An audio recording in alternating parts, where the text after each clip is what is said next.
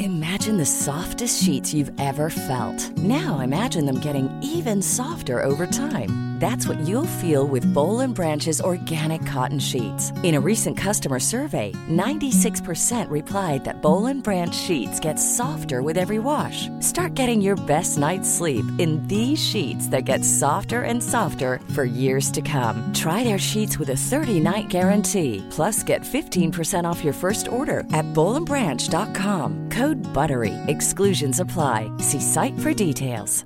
If you're struggling to lose weight, you've probably heard about weight loss medications like Wigovi or Zepbound, and you might be wondering if they're right for you.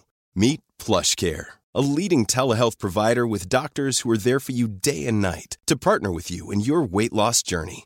If you qualify, they can safely prescribe you medication from the comfort of your own home.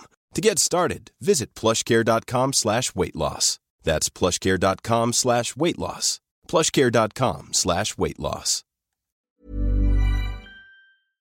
Salut à toutes et à tous et bienvenue dans cette deuxième partie de mon expérience avec la psychothérapie. J'avais décidé de scinder cet épisode en deux parce que j'ai beaucoup de choses à dire et que je préférais faire deux parties bien distinctes parce que voilà, c'est plus digeste. Donc je m'étais arrêtée au moment où je finis par consulter cette première psy, non sans stress et non sans peur et sans crainte, puisque la première chose que je lui dis c'est je suis désolée, mais vraiment c'est parce que c'est un cabinet qui était très médical, dans le sens où les murs étaient blancs, où il y avait euh, des affiches de prévention sur les murs euh, où elle avait... euh, non, je crois qu'elle avait pas de blouse, mais en tout cas, il y avait une table de consultation, il me semble, derrière. Enfin voilà, j'étais sur une chaise, elle était devant moi avec un bureau, et je lui ai dit, je suis désolée, mais euh, quand je regarde autour de moi, j'ai vraiment l'impression d'être folle en fait, et de venir me faire soigner parce que je suis folle. Elle m'a tout de suite rassurée, bien sûr, en me disant que je n'étais pas folle, et que au contraire, je venais juste lui expliquer ce que je ne vivais pas bien dans ma vie. Et donc, à partir de là... je lui ai dit que je venais la consulter parce que j'avais des crises qui étaient assez incontrôlables. Là, à ce moment-là, c'était plus du tout des crises de nerfs comme la première que j'avais pu faire, dont je t'ai parlé dans le premier épisode, mais on partait plus sur des crises euh, d'anxiété, de stress assez difficiles à gérer, qui devenaient violentes. Et donc je lui ai dit ça, je lui ai dit que c'était ce pourquoi je venais la consulter et que c'était parti du coup de cette relation conflictuelle que j'avais au sein de ma famille et de là je ai commencé j'ai commencé à lui expliquer un petit peu tout euh, le schmilblick de ce qui s'était passé et il se trouve que ça a été la première personne extérieure à mon cercle proche à valider tout ce que j'avais vécu, à légitimiser aussi euh, toutes les souffrances psychologiques entre guillemets que j'avais pu euh, avoir. Et ça vraiment ça a été quelque chose d'incroyable parce que après des années à me dire que j'avais été dans l'exagération, que j'étais pas légitime, que euh, il y avait des gens qui vivaient dix fois pire que moi et que j'avais vraiment pas à me plaindre. Euh, voilà tout ça. euh, après toutes ces années à ne pas me laisser le droit en fait de vivre ce que je vivais. Il y avait une personne qui était professionnelle, qui avait le droit de me le dire, qui avait des diplômes, qui ne me connaissait pas et qui légitimisait tout ce que j'avais vécu pendant ces années.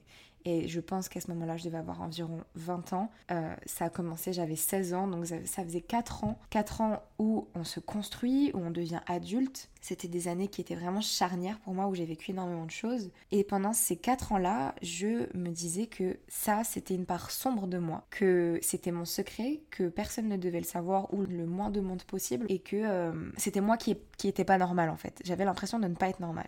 Et vraiment, c'est ça que j'aimerais transmettre dans cet épisode c'est que moi qui pensais être folle, il aurait simplement fallu en fait que je puisse parler de ces problèmes-là, que je puisse expliquer la frustration que je vivais quand j'avais 14-15 ans, que je puisse dire là c'est trop pour moi à quelqu'un pour que tout ce qui s'en est suivi, tout ce qui a résulté de ces années-là où je n'étais pas bien et notamment ce qui a conduit aux crises, pour que tout ça se soit traité avant en fait, que ce soit traité au moment où ça se passait et qu'on mette les, les points sur les i, les barres sur les t, comme le dit cette merveilleuse expression française, pour enfin tout simplement arrêter ce qui était en train de s'enclencher et ne pas euh, activer la bombe qui était en moi et qui m'a mené à faire toutes ces crises-là. Tout ça pour dire que je pense vraiment que lorsque un enfant, un adulte, peu importe, un adolescent, à partir du moment où un individu n'est pas bien euh, mentalement, il faut lui donner la possibilité d'en parler et notamment d'en parler à un professionnel. Des fois ça peut être difficile parce que la personne ne va pas vouloir le faire, mais si la personne en parle et, que tu comprends que euh, c'est ce dont elle a besoin, il faut l'encourager à aller consulter un professionnel ou une professionnelle, que ce soit une psychologue ou un psychologue, un ou une psychanalyste, euh, peu importe en fait, juste avoir la possibilité de parler, d'expliquer et d'avoir des réponses. Parce que on peut parler avec nos amis, on peut parler euh, avec notre famille si on en a la possibilité, on peut parler avec notre copain, notre copine, peu importe. Ça peut aider sur le moment, mais je pense que à terme, c'est pas assez en fait. Il y a un moment donné où quand ça devient trop grave ou quand ça devient trop lourd, même si c'est simplement, même si c'est juste dans la tête en fait, même si c'est, ça se manifeste pas par des réactions physiques, à partir du moment où il y a un mal-être qui s'installe et qu'on ne sait pas l'expliquer et que ça nous affecte vraiment dans notre quotidien, il faut en parler et il faut se soigner. Pour moi, la santé mentale est tout aussi importante que la santé du corps. Si vous avez un rhume qui dure sur des années, sur des mois, si vous avez constamment le nez bouché, si vous avez tout le temps envie de tousser, si vous avez constamment mal au ventre, vous n'allez pas vous dire euh,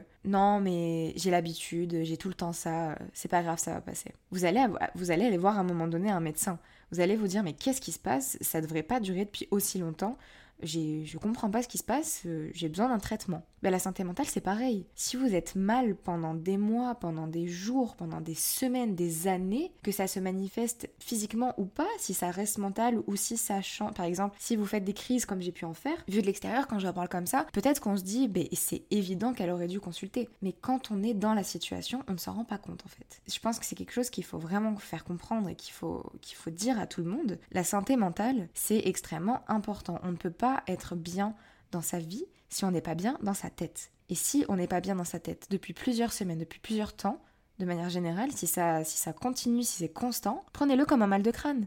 Il faut le soigner, il faut savoir d'où il vient, il faut l'expliquer et il faut le traiter donc pour revenir sur cette psychologue-là, c'était le type de psychologue à qui vous parlez, qui te répond plus ou moins, qui note énormément de choses sur son cahier et euh, qui ne t'explique pas forcément ce qu'elle note, qui peut être assez anxiogène, mais en tout cas euh, qui m'a beaucoup aidé parce que elle m'a répondu. Donc euh, je, voudrais briser le mythe tout de suite des psychologues qui ne font que vous écouter, hocher la tête et encaisser votre chèque. C'est absolument pas ce que j'ai vécu. Tout d'abord par rapport aux finances, je lui ai expliqué que j'étais dans une situation financière assez délicate parce qu'à ce moment-là j'étais à distance et que je faisais les saisons et qu'on était hors saison, donc j'avais tout simplement rien sur mon compte. Euh, je vivais euh, de mes sous euh, sur mon compte épargne. Et donc je lui ai expliqué que c'était assez délicat. Et donc je lui ai dit est-ce que c'est possible d'adapter les tarifs pendant un temps jusqu'à ce que je reprenne les saisons et que je puisse payer le plein tarif qui était de 50 euros? Et elle m'a dit oui pas de problème. On passe à 25 euros par séance. Et quand vous pourrez payer les frais classiques vous le ferez. Et en fait ça c'est quelque chose qui se fait beaucoup en psychothérapie. Je voudrais pas dire un mot qui n'est pas adapté, mais en tout cas, moi de ce que j'ai pu voir euh, avec les psychologues euh, en particulier, c'est vrai que souvent il y a des facilités de paiement parce que la personne ne, peut pas payer le tarif de la consultation tel qu'il est habituellement, parce que ça tourne très souvent aux alentours de 50 euros, voire plus dans les grandes villes. Il y a un moment donné où si vous êtes face à un professionnel de santé qui fait son métier pour soigner les gens, l'argent reste important parce que ça reste un travail bien sûr, mais la santé est plus importante. Souvent, les professionnels de santé comprennent et peuvent discuter euh, des tarifs des consultations sur un moyen ou court terme euh, pour que vous puissiez vous faire soigner parce qu'il y a un moment donné, euh, ça peut être urgent. Et si vous n'avez pas les finances, vous avez le droit de vous faire soigner quand même. Et moi, ce que j'ai tenu vraiment à dire par rapport à cette expérience, c'est que comme je le disais, elle me répondait et elle m'a vraiment apporté les, les, réponses à mes questions. Elle m'a vraiment euh, dit les choses, elle m'a expliqué ce que je vivais, elle m'a fait voir les choses d'un point de vue extérieur et elle m'a fait des liens avec certaines choses que moi je n'avais pas vues et que je pouvais pas voir parce que j'étais dans ma propre situation logique. Et donc sur ça, ça a été le plus positif que j'ai pu voir. Malheureusement, cette thérapie-là n'a pas pu être continuée tout simplement parce que ensuite euh, j'ai rompu avec cette euh, avec la personne avec qui je vivais et donc j'ai dû redéménager et que euh, bah, j'ai dû euh, tout simplement arrêter mes consultations. À partir de là, je n'ai pas tout de suite repris, j'ai même pas du tout repris en fait parce que je pense que déjà toujours financièrement c'était un peu délicat et euh, j'avais ce syndrome de me dire non mais c'est bon, j'ai déjà parlé de tout ce dont j'avais à parler. finalement, j'étais pas très à l'aise, elle m'a pas vraiment aidée. je peux me débrouiller toute seule, j'ai pas besoin de ça, etc., etc. Et en fait, bah non. en fait, non, si on va voir un psychologue et si ça nous aide sur le moment, c'est qu'on en a besoin. Et ça, euh, je pense qu'il faut se le mettre dans la tête et qu'il faut arrêter de se dire qu'on peut tout soigner soi-même parce qu'il y a des choses qu'on peut soigner soi-même, mais c'est pas, pas le cas de tout, euh, notamment quand c'est psychologique. À ce moment-là, du coup, j'ai dû retourner dans le foyer familial. Donc, si tu as suivi un petit peu tout ce que je t'ai raconté, euh, je suis partie de chez mes parents à 18 ans. Je reviens chez mes parents à 20 ans. Comment te dire que pendant ces deux ans-là, euh, je n'ai fait que savourer ma liberté, je n'ai fait que vivre seule et apprécier pleinement ce dont j'avais rêvé pendant des années. Et là, ça a été euh, un petit peu compliqué pour plusieurs raisons. La première, c'était que bah, quand on revient chez ses parents, on a aussi le statut d'enfant qui revient, on a aussi les règles du foyer qui reviennent et euh, toutes les petites choses qui n'allaient pas qui refont surface, même s'il y en avait beaucoup qui n'existaient plus.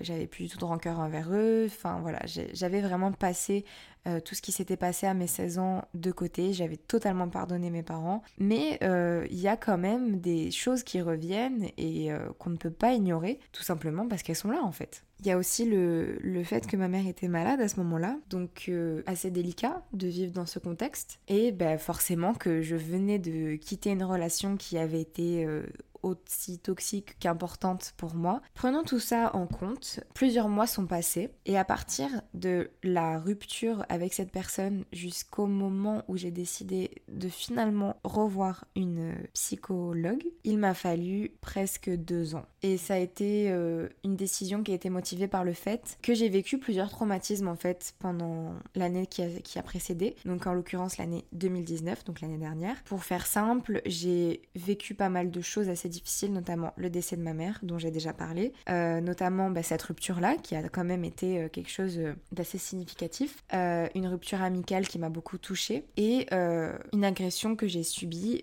dont j'ai parlé dans l'épisode sur les relations toxiques. Tout ça, combiné sur un an, c'est assez difficile à gérer. Et en fait, ce qui s'est passé, c'est que j'ai vécu un déni complet du décès de ma mère pendant très longtemps, et que toutes ces petites choses accumulées, en fait, j'étais dans une situation de traumatisme que j'ai eu du mal à cerner pendant bah, longtemps parce qu'on ne se rend pas compte de qu'on est dans cette situation-là. En fait, c'était un choc post-traumatique plutôt. Et en fait, ça se manifeste par le fait de vivre une situation traumatique, de ne pas l'encaisser euh, comme on pourrait encaisser un autre événement euh, classique dans la vie, parce que le cerveau va se mettre en position de défense et ne va pas traiter les informations de la même façon. Dans mon cas, j'ai totalement déréalisé le temps, dans le sens où pour moi, une semaine, ça faisait deux jours et demi. Vraiment sans mentir, c'était ça. Donc euh, euh, étalé sur plusieurs mois, bah, le temps passe très vite et on ne voit pas le temps passer surtout. J'ai perdu énormément de poids. Alors très souvent on va, féliciter quelqu'un qui perd du poids. Euh, là en l'occurrence c'était très mauvais parce que j'ai perdu environ 12 kilos en 3 semaines et je n'ai pas repris ce poids avant longtemps. Et ensuite après tout ça, après ce déni, après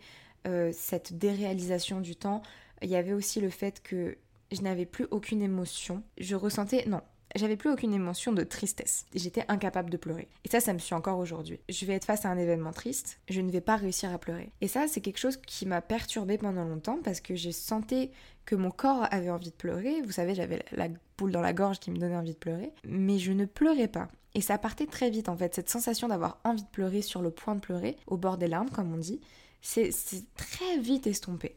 Et euh, c'est assez perturbant parce que on a l'impression de ne pas contrôler son corps et on comprend pas trop ce qui se passe. Bref, je dirais que je suis sortie de ce choc post-traumatique en septembre, donc neuf mois après, parce que je prends le début de l'année jusqu'à jusqu'en septembre. Ma rupture a eu lieu fin 2018 et je le prends en compte dans ce processus de choc post-traumatique puisque euh, j'ai vraiment vécu cette rupture comme un deuil à ce moment-là. Puis après tout s'est enchaîné, donc euh, voilà. J'espère que vous me comprenez parce que c'est assez difficile de raconter une histoire qui est personnelle euh, comme ça. Donc en septembre à la rentrée donc, je ressentais un petit peu plus le temps passé.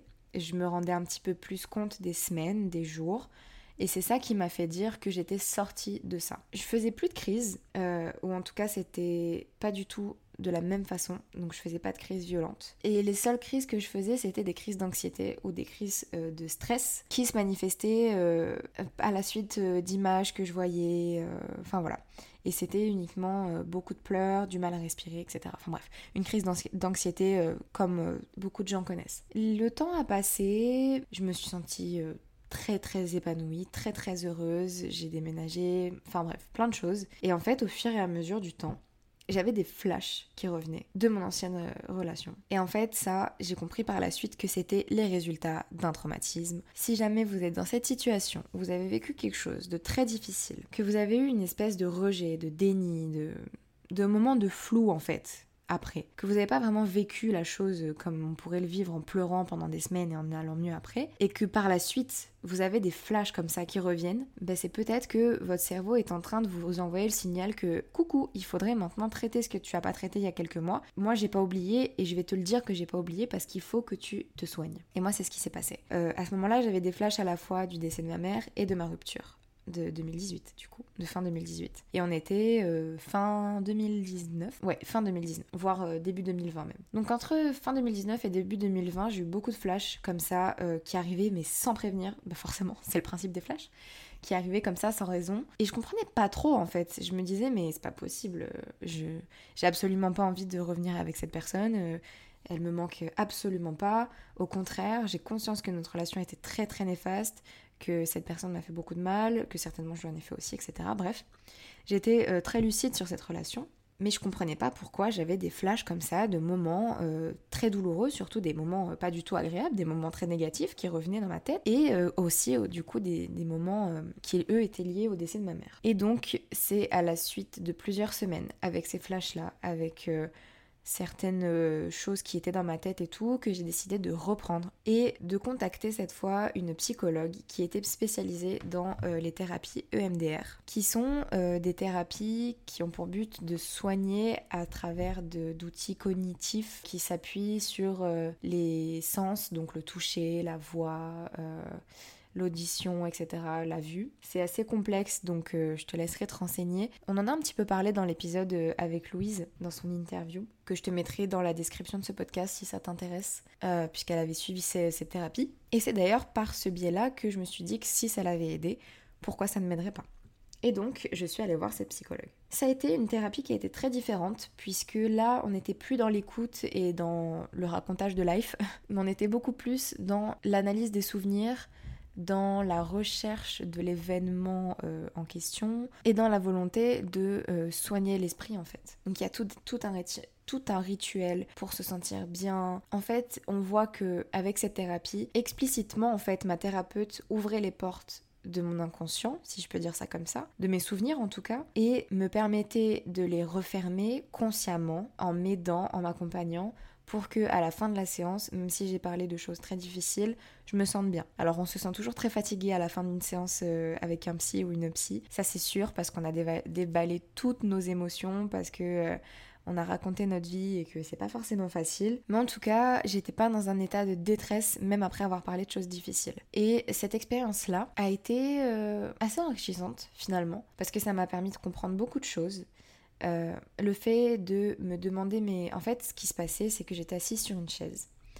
Euh, avec un, elle avait un stylo dans les mains et elle agitait son stylo devant moi, de droite à gauche, de plus en plus vite, en me demandant de fixer ce stylo. Je m'en souviens très bien, il était bleu, euh, avec une espèce de bille au bout, etc. Et donc par ce stylo-là, je pense que ça te, ça te met dans un état d'hypnose. Et avec cette hypnose-là, elle va te dire, tu pars de tel événement et tu me dis tout ce à quoi tu penses. Le fait d'agiter ce stylo et le mouvement des yeux, ça va vous faire penser à plein de choses. Vous allez vous replonger dans pas mal de souvenirs et c'est ce à quoi vous allez penser qui va expliquer un petit peu ce qui a besoin d'être euh, traité, je pense. C'est très délicat parce que je suis pas du tout professionnelle, mais D'après ce que j'ai compris, c'est ça. Et du coup, on part de l'événement le plus douloureux, la scène la plus dure. Elle me dit Tu penses à cette scène-là? Elle agite son stylo devant moi. En pensant à cette scène-là, il y a énormément de souvenirs qui reviennent, puisque c'est comme un, film qu'on revoit en fait. Et en fait, des fois, on se rend compte qu'il y a des souvenirs qui viennent, qui viennent se loger au milieu d'autres, qui sont pas forcément en lien. Et ensuite, on explique à la thérapeute ou au thérapeute tout ce à quoi on a pensé. En tout cas, moi, c'est comme ça que ça s'est passé. Peut-être que ça se passera pas comme ça avec toi si tu fais une thérapie EMDR, mais moi, ça s'est passé comme ça. Et en expliquant tous les souvenirs que j'ai pu avoir, en disant ce que j'ai pu ressentir, etc., c'est comme ça qu'on arrive à délier certaines choses et après avoir fait ce travail en cabinet, le, cerveau continue de travailler parce qu'on lui a fait rappeler des choses euh, dont il s'était pas rappelé depuis très longtemps. Et c'est comme ça, moi en tout cas, que j'ai pu me rendre compte que tous ces événements qui s'étaient passés en 2019, c'était un petit peu mélangé. L'événement le plus douloureux étant bien évidemment le décès de ma mère, euh, la rupture, c'est mélangé à cet événement-là dans ma tête. Et c'est pour ça que j'avais autant de flashs de ces deux événements-là. Je n'aurais jamais pu le comprendre si j'avais pas fait cette thérapie-là. Parce que cette thérapie m'a permis vraiment de démêler les choses, de par les souvenirs, de par ce que je disais, de par beaucoup de choses. Et voilà. Donc, pour faire le bilan de mon expérience avec la psychothérapie, euh, aujourd'hui je, je ne suis plus de psychothérapie pour la simple raison que je n'en ressens pas le besoin. Je dis pas que tout est réglé, absolument pas. Certainement que j'y retournerai, mais actuellement je pense que mentalement ça me ferait plus de mal de re-raconter certaines choses que de simplement dealer avec dans mon quotidien. Et je m'autorise du coup à ne pas y aller parce que je sais ce que c'est que d'y aller, parce que je n'ai plus peur d'y aller, parce que je ne me considère plus comme folle du fait d'y aller, mais tout simplement parce que financièrement ça reste toujours un prix ça faut pas se mentir, même s'il y a des, possibilités pour payer un peu moins cher et comme j'ai pu le dire avant, ça a quand même un coût et il faut quand même en avoir conscience. Je n'y suis pas retournée aussi parce que euh, j'avais l'impression de pas avancer, parce que dans ma tête, je me sentais mieux, parce que je n'ai plus ces flashs-là. Ils sont partis au bout de la troisième séance, je crois, et parce que j'ai pu comprendre beaucoup de choses. Alors peut-être que j'y retournerai pour euh, comprendre d'autres choses, Peut-être pas en EMDR parce que j'ai l'impression que c'est quand même assez euh, poussé. C'est vraiment orienté vers les personnes qui ont un traumatisme, un choc post-traumatique, qui ont besoin de régler ces choses-là. Aujourd'hui, je pense que la thérapie EMDR n'est pas très adaptée à moi. Euh, donc j'ai décidé de faire une pause. Et avec l'expérience que j'ai de toutes ces années de préjugés, toutes ces années où j'étais euh, mentalement très instable, toutes ces années où euh, j'ai essayé mais j'ai pas réussi et tout et tout, ma conclusion ce serait que il faut parfois savoir faire la différence entre ce qu'on pense, ce que les gens pensent pour nous, les préjugés qu'on peut avoir, la réalité des choses. Parce que c'est pas parce que vous allez voir un psy que vous êtes fou, bien au contraire, c'est que vous êtes en pleine santé, que vous savez que vous avez besoin d'être aidé et que vous autorisez quelqu'un d'autre à le faire, c'est une forme de courage, c'est une forme d'intelligence, je pense. Une forme aussi d'objectivité sur soi-même que pas tout le monde a, malheureusement. Je pense qu'il y a énormément de personnes dans la société et dans notre entourage à tous qui mériteraient d'aller voir des psychologues tout simplement pour se faire aider, pour ne pas retransmettre des schémas négatifs, des plein de choses à leur entourage, à leurs enfants et tout ça. On a tous et toutes nos petites névroses, on a tous et toutes euh, des souvenirs qu'on a du mal à gérer, des erreurs du passé, des, des démons du passé qu'on a du mal à gérer, même du présent. Et je vois pas où est le problème à se faire aider, si on peut le faire, si on en a la possibilité. Voilà, c'est du temps à investir sur soi, mais euh, de la même façon que vous prendriez soin de vous si vous étiez malade, il faut prendre soin de soi si on n'est pas bien dans sa vie et dans son mental. Donc voilà, j'encouragerai tout le monde à le faire, même si ça peut faire peur. J'encouragerai surtout les parents à en parler, à ne pas sous-estimer les problèmes de leurs enfants et surtout de leurs adolescents, parce que les adolescents, mon Dieu, ce qu'on peut leur mettre sur le dos, la crise d'adolescence, la puberté, euh, l'envie de défier les autorités, etc., etc. Je dis pas que on n'a pas nos torts en tant qu'adolescent, mais je pense qu'on mériterait quand même d'être un petit peu plus entendu et un petit peu plus euh, légitimé dans nos émotions notamment. Il faut aussi éviter, je pense, et j'en suis sûre même, de poser des faux diagnostics. Pas parce que quelqu'un euh, te dit qu'elle a des up and down, que des fois elle se sent très bien et qu'ensuite elle se sent très triste, qu'elle est forcément bipolaire par exemple. Je pense que c'est nécessaire de parler des choses comme ça à des professionnels, de ne pas s'auto-diagnostiquer, bien sûr de ne pas s'auto-médicamenter, évidemment, d'accepter qu'on a des failles d'accepter qu'on n'est pas parfait, que on peut être aidé et que on ne ressortira que grandi. Et je peux vraiment t'assurer que si tu es dans une situation où euh, dans ton quotidien tu as l'impression d'être perdu, d'être constamment frustré par les choses qui t'entourent, d'être comme déconnecté en fait de la réalité, de vivre des choses que tu n'arrives pas à expliquer, de ne pas réussir à trouver les mots pour expliquer ce que tu ressens, c'est peut-être parce que tu es trop plongé dans ce qui se passe. Si mentalement tu te sens pas bien, si tu ressens que tu as un mal-être profond qui t'empêche de faire beaucoup de choses, qui te restreint dans ta vie, qui te rend malheureux ou malheureuse, qui te fait du mal, c'est peut-être qu'il faudrait que tu ailles en parler à un psychologue, à une psychanalyste, à peu importe, à quelqu'un qui, est spécialisé dans les troubles mentaux, dans les euh, difficultés euh, mentales, sans parler de maladie nécessairement. Hein. on peut très bien ne pas être bien dans son travail. Euh, pour des raisons tout à fait classiques, pas banales parce que c'est un peu péjoratif, mais de la vie de tous les jours, et très mal le vivre. Une rupture, par exemple, ça peut paraître très futile, mais comme je l'ai dit, moi je l'ai vraiment vécu comme un deuil profondément. Et ça, ça peut pas être mis en question parce que ce que tu ressens, tu le ressens. Personne n'a le droit de dire que t'as pas le droit de ressentir ce que tu ressens. Donc tu es légitime de ressentir les choses. Si tu n'arrives pas à poser les mots sur quelque chose, peut-être qu'un professionnel pourra les poser à ta place.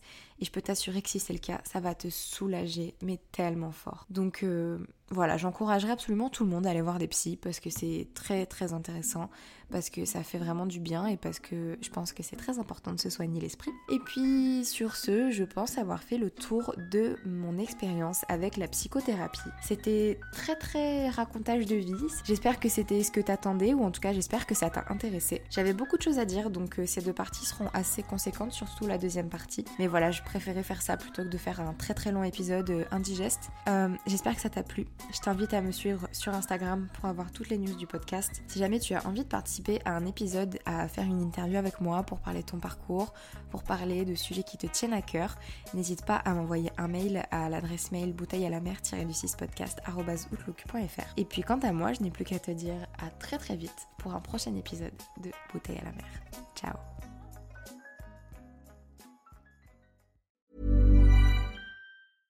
Want flexibility? Take yoga. Want flexibility with your health insurance? Check out United Healthcare Insurance Plans. Underwritten by Golden Rule Insurance Company, they offer flexible, budget friendly medical, dental, and vision coverage that may be right for you. More at uh1.com. Planning for your next trip? Elevate your travel style with Quince. Quince has all the jet setting essentials you'll want for your next getaway, like European linen, premium luggage options, buttery soft Italian leather bags, and so much more. And is all priced at 50 to 80% less than similar brands. Plus, Quince only works with factories that use safe and ethical manufacturing practices. Pack your bags with high-quality essentials you'll be wearing for vacations to come with Quince. Go to quince.com/pack for free shipping and 365-day returns.